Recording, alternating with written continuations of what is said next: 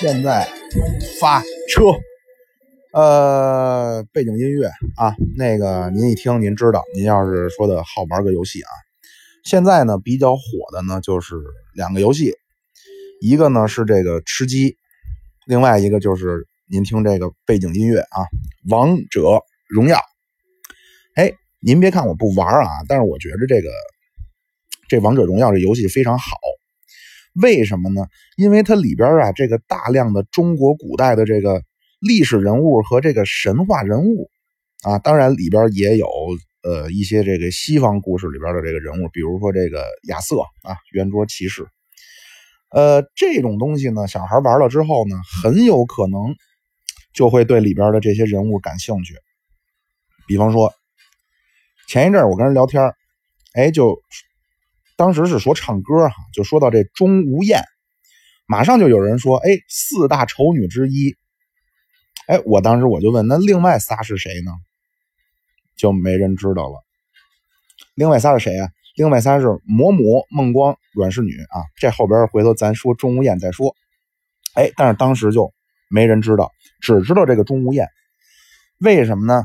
一个原因。就是这《王者荣耀》里有这人物，当然还一个原因就是这个谢安琪唱了首歌叫《钟无艳》啊。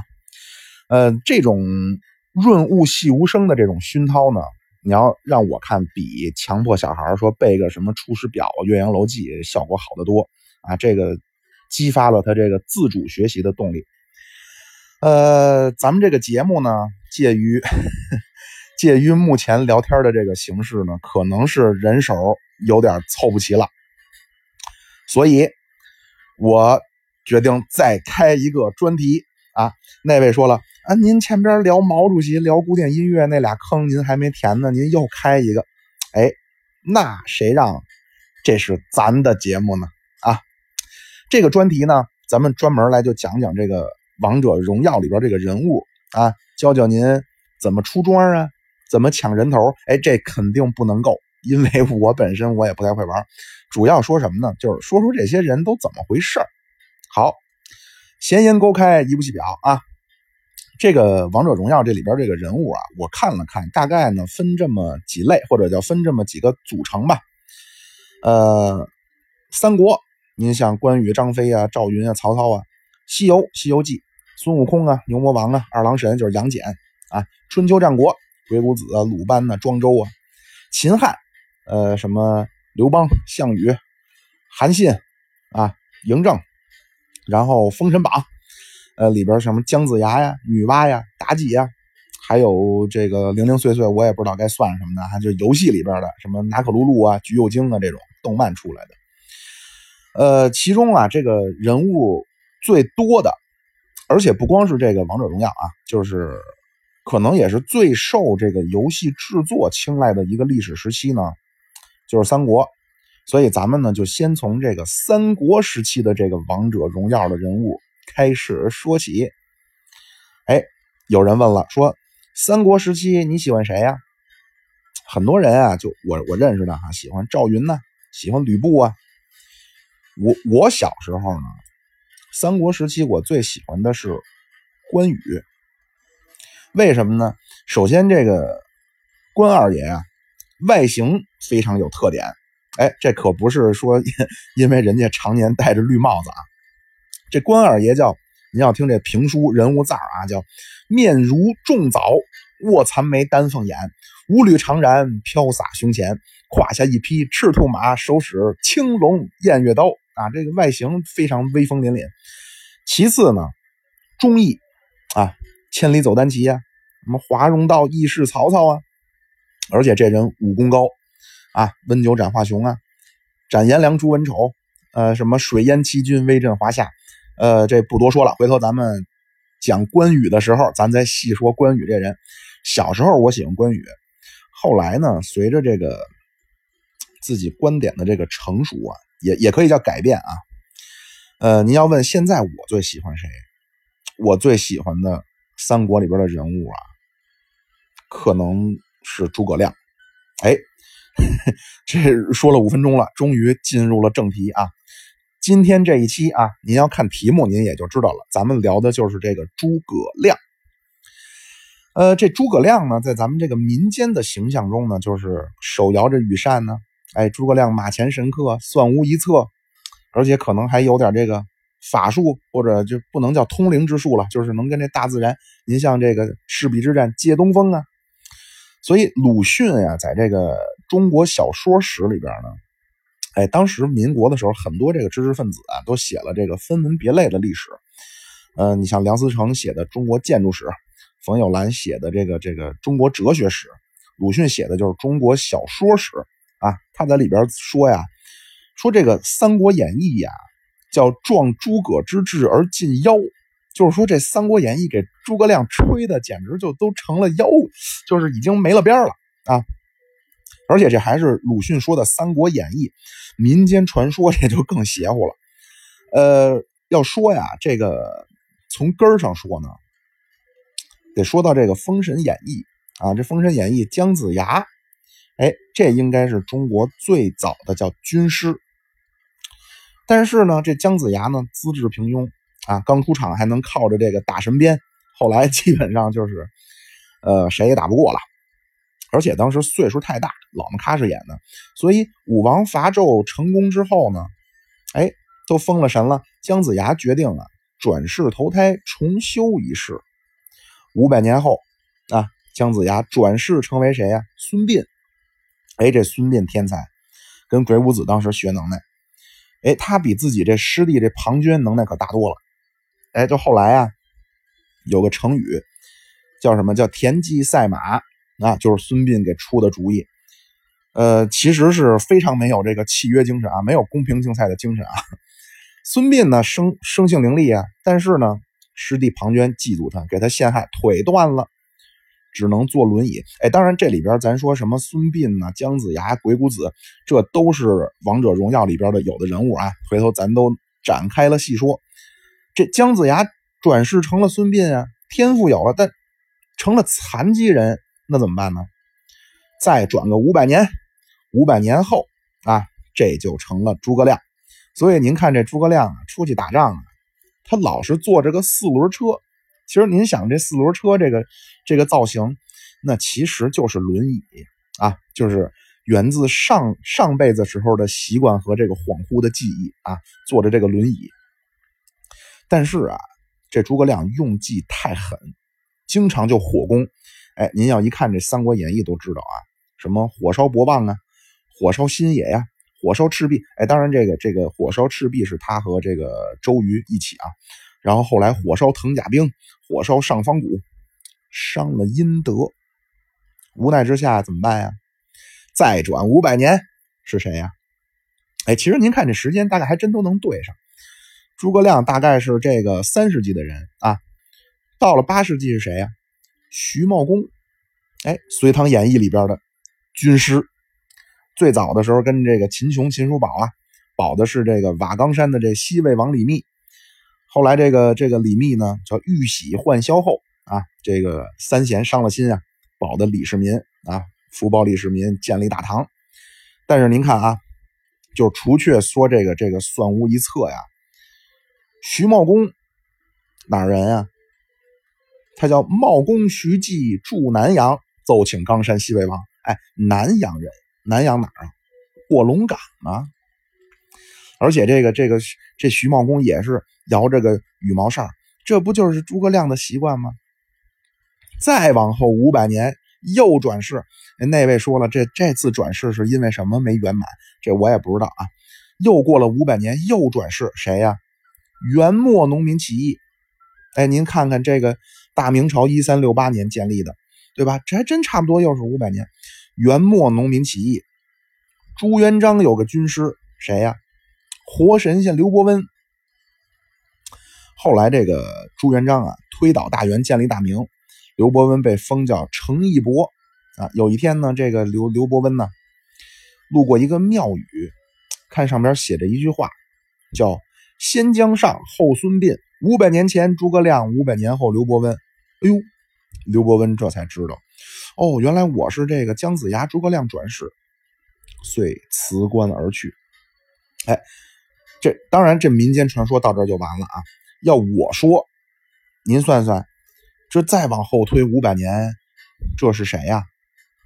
当然，这这位继承的不是说诸葛亮什么算无一策啊，马前神客不是这套，他继承诸葛亮身上一种非常，呃，怎么说呢？我非常欣赏的一种精神，叫鞠躬尽瘁，死而后已。咱敬爱的周总理啊，当然这周总理这是开玩笑啊，呃，但是您一听，从这个姜子牙、孙膑到这个诸葛亮、徐茂公，最后到刘伯温。这种类似的东西，哎，还包括这个这个这个《水浒》里边这个智多星吴用啊，呃，这种这这这些人呢，都就很类似，都是手摇着羽扇，智慧过人啊，一般都是这个老道老道的装扮，或者是化妆成化妆成老道。你像这个姜子牙的师傅是叫元始天尊，他师大爷就是元始天尊的师兄，就是太上老君啊，正正经道家创始人。诸葛亮借东风的时候，披头散发，身披着道袍；徐茂公也是身披道袍。呃，这个这个梁山吴用，智多星吴用，就是宋江的这个军师。一般乔装下山呢，也都是这个道人的打扮啊。这当时去去去这个这个策反，不能叫策反了，实际上是去陷害卢俊义去。这他还让李逵不打扮成一个道童的模样啊？这种呢？肯定不是说叫轮回转世，呃，更多的是一种民间艺人呢，就是这种评书艺人或者小说家创作角色的需要啊。用现在的话说呢，叫这种脸谱化、城市化的这种塑造方法啊。您看，一般这个主角或者说他们这英雄好汉保的这位，一般本事都不大，武功武功平平，呃，《岳飞传》除外啊，《岳飞传》里边岳飞能耐算挺大的了。一般来说本事都不大，武功平平。但是呢，这位啊，必须是一个典型的这种儒家价值观的代表，忠厚老实，爱民如子，礼贤下士。哎，里边英雄好汉里边肯定有一莽夫啊，用今就是热血冲动，用今天的话说就是特别容易上头。但是呢，哎，他又粗中有细。你像什么张飞呀、李逵呀、樊哙呀这种。总之就这么几种类型，有有的人批评这个单田芳的这个评书啊，就是说不管他说的什么书，就反正就是换个人名，都是那几种类型的人啊。呃，咱们接下来说说这个历史上真正的这个诸葛亮是怎么回事啊？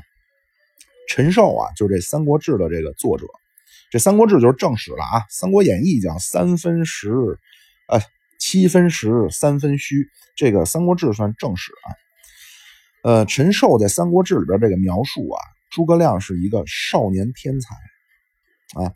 当时陈寿呢，把这个诸葛亮的这个所有的书信，包括奏章啊，全部整理了一下，然后这个上交上去呢，写了一封叫《上诸葛亮集表》，就是说他把这些东西整理之后上交的一个算是报告啊，在里边呢，他简单的说了一一下这个这个。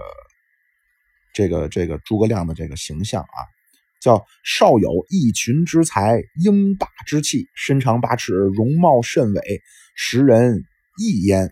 什么意思呢？就是说这个诸葛亮啊，英姿勃勃，身长八尺，一米八的大个子，相貌堂堂，仪表堂堂，时人异焉。就是说当时的人都很都很惊讶于这个诸葛亮的这个仪表。诸葛亮的爸爸是谁呢？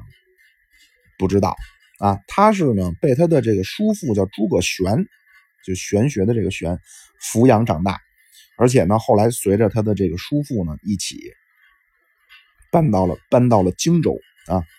根据这个诸葛亮自己写，就是当时他要去北伐曹魏嘛，给后主刘禅这《出师表》里边就他自己写呀。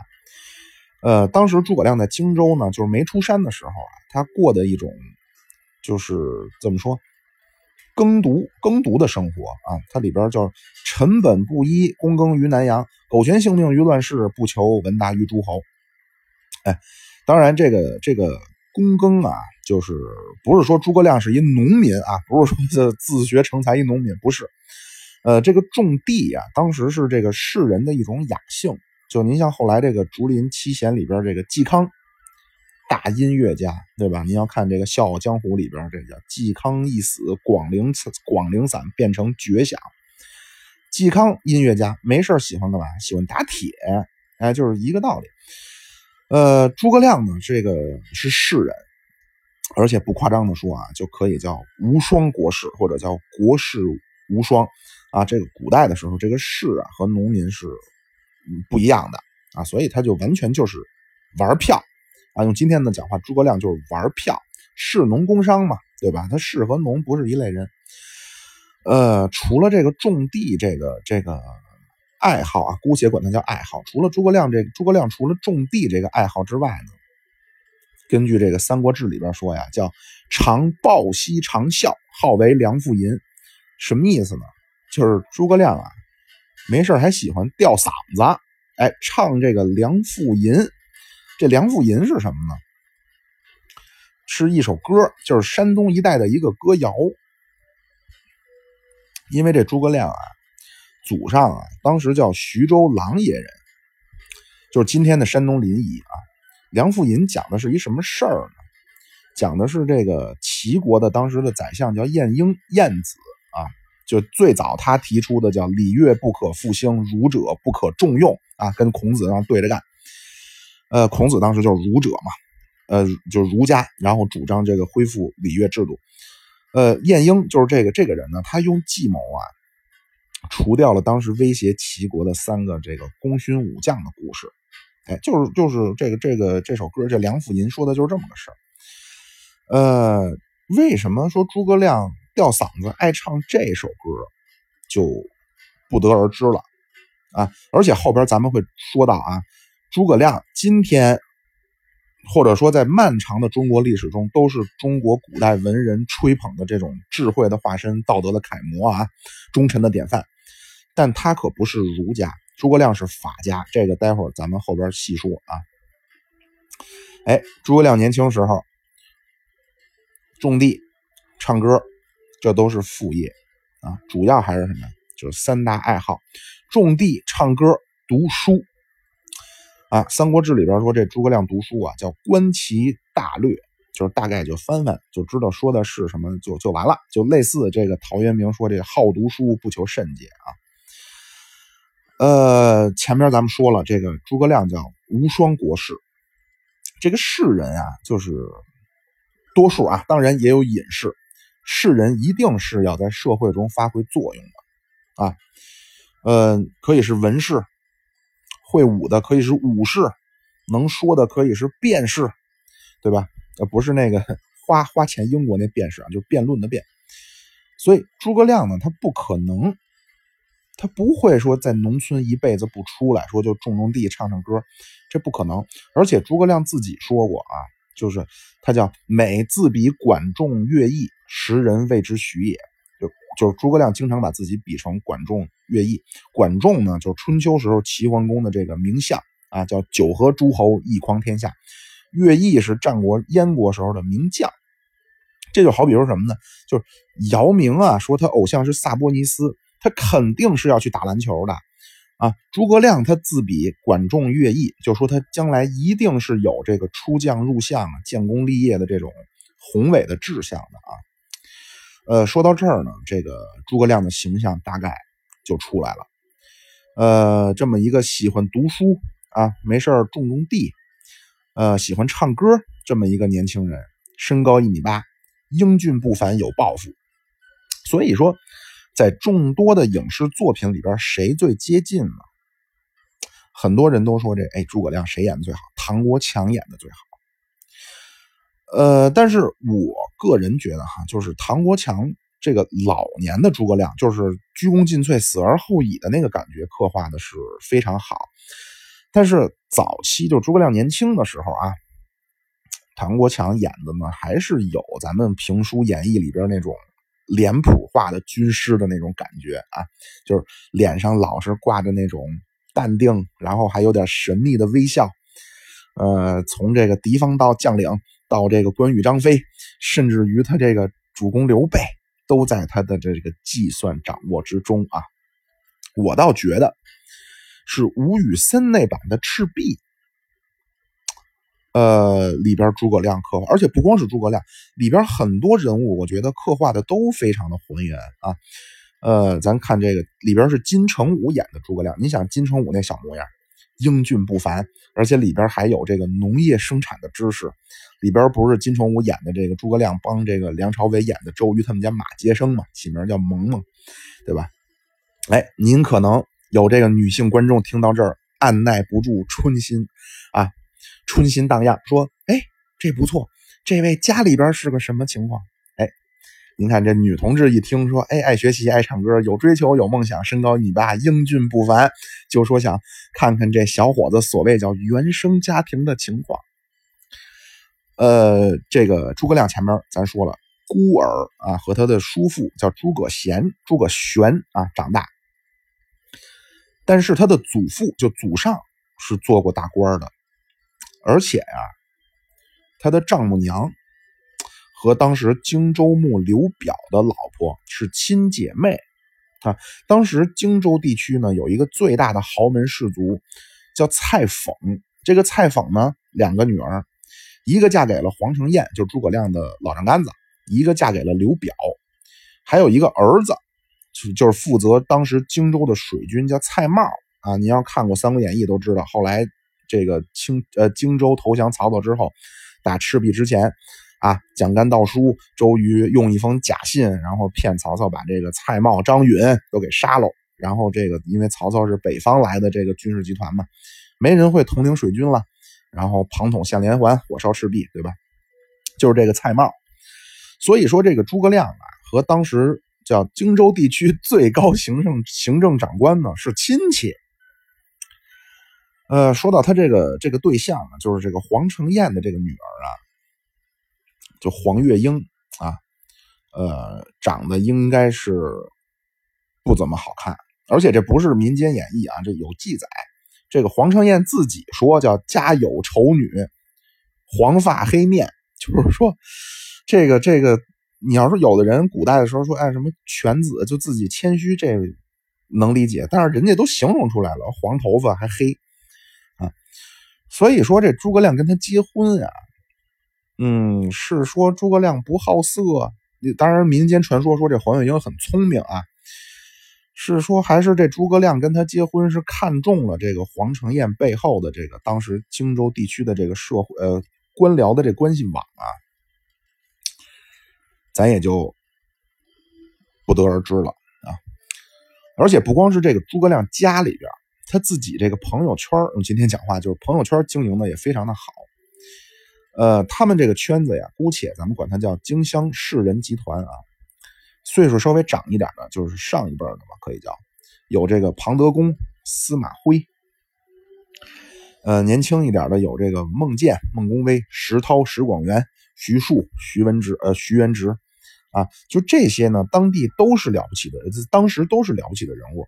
这个诸葛亮跟他们聊天，就说，就说你们呀，都足以当个郡守，就用今天的话说，当都是省，都是省级干部，都带领一个省，那个，呃，建建建建设一个省，问题都不大。但是这帮人都服诸葛亮，还送给他一个名字，叫卧龙先生。啊，您想想，这诸葛亮得多大的能耐？当然，咱们咱们说介绍这诸葛亮的这个家庭啊，和他这交际圈呢，不是说帮他征婚啊。就说到这儿有一个问题，不知道您各位想到没有？就是说，既然这诸葛亮呢有条件、有圈子，同时他还有抱负，他为什么不出山呢？这个问题，我先我先点一根啊。司机有些疲倦。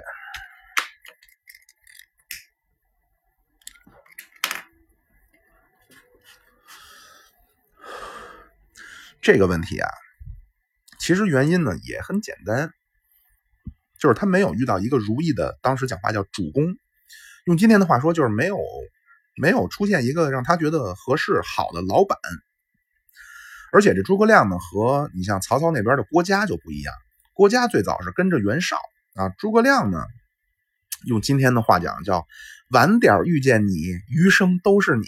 他是想和他的这个主公啊，或者叫老板呢，就从一而终。所以您看他这个当时的这个选项啊，刘表这最方便的，就就别说方便了，就就是亲戚一家人。但是呢，这个刘表水平实在是比较低啊。《三国志》呢，把刘表和袁绍放在一个传啊，就这个写史书基本上就是相似的人，他会放在一个传里边。袁绍这人，回头咱聊曹操的时候啊，说这官渡之战再详细说他。刘表呢，用曹操那边前期一个重要谋士郭嘉的话说，叫刘表是坐谈客耳，什么意思呢？就是这人夸夸其谈。呃，没什么大本事，这么个人。当时曹操在这个统一北方的这连年征战中啊，很多的士人都流亡到了荆州，刘表都不重用，就用他荆州本地的，文的是快乐，武的是蔡瑁。呃，再说跟这个荆州相邻的孙权啊，这个孙权的哥哥孙策去世的时候呢，当时他弟弟只有十八岁啊，跟他弟弟说：“你叫内事不决问张昭。”外事不决问周瑜，房事不决，弟弟您就多多操练吧。当然这开玩笑啊。呃，所以孙权那边一文一武班子全都齐了，而且呢，孙权这边，呃，你刘备那边啊玩的叫什么？食则同气，寝则同床啊。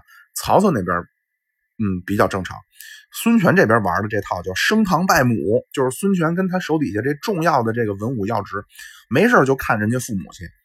诸葛亮去了啊，一定位置是在张昭和周瑜之下，甚至都有可能在鲁肃之下。嗯，就别很多人就是被《三国演义》塑造出这个鲁肃的这个形象，其实是给误导了啊。诸葛亮后来给刘备设计的这个隆中对啊，就是刘备这边的发展蓝图。啊，曹操那边的发展蓝图呢，是自己摸索，外加上像荀彧呀、郭嘉呀、毛玠呀这些人，就是大家一起摸着石头探索出来的。而孙权这边的发展蓝图啊，不夸张的说，就是鲁肃提出来的。而且鲁肃提出来的时候，曹操那边还打官渡之战呢。刘备那会儿刚从袁绍的阵营叛逃啊，而且当时鲁肃说的非常透彻，叫汉室不可复兴，曹操不可独除。呃，这个比隆中对早了七年，而且不要说隆中对时期的诸葛亮了，一直到诸葛亮死，都一直是在恢复汉室啊，汉贼不两立，王爷不偏安呀。啊，鲁肃比隆中对早七年就说出来汉室不可复兴了。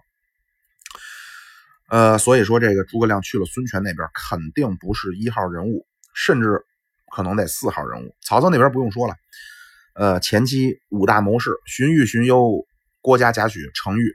啊，诸葛亮是给自己的这个定位啊，除却说叫从一而终，他还希望自己得是叫首席。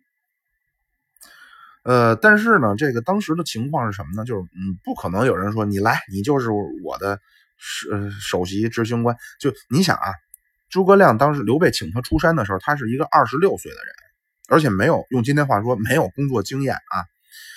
怎么可能说一上来让你当这个 CEO 呢？所以诸葛亮对他来说最好的情况是找这么一个人，什么人呢？就是将来啊能成就一番事业，但是现在呢还没成气候。这人有志向、有条件，但是方向不明确，条件不成熟。哎，说到这儿，您一听，只有刘备啊。关关于刘备的事儿呢，就是回头。再单独聊刘备啊，接下来啊，就是根据这个《三国志》和《三国演义》的描写，是刘备听说了诸葛亮三顾茅庐，但是根据《魏略》和《九州春秋》的说法，你像这个还不是说这种民间野史哈，你像《三国志》里边引了很多魏略的东西。根据《魏略》和《九州春秋》的说法呢，是诸葛亮主动上门毛遂自荐，这是怎么回事呢？哎，您听咱们这个节目。聊了，我看聊了多长时间了？聊了半个钟头了，诸葛亮还没出山呢。呃，究竟是谁找的谁？是刘备先找的诸葛亮，还是诸葛亮先找的刘备？咱们下回再说，请您下车。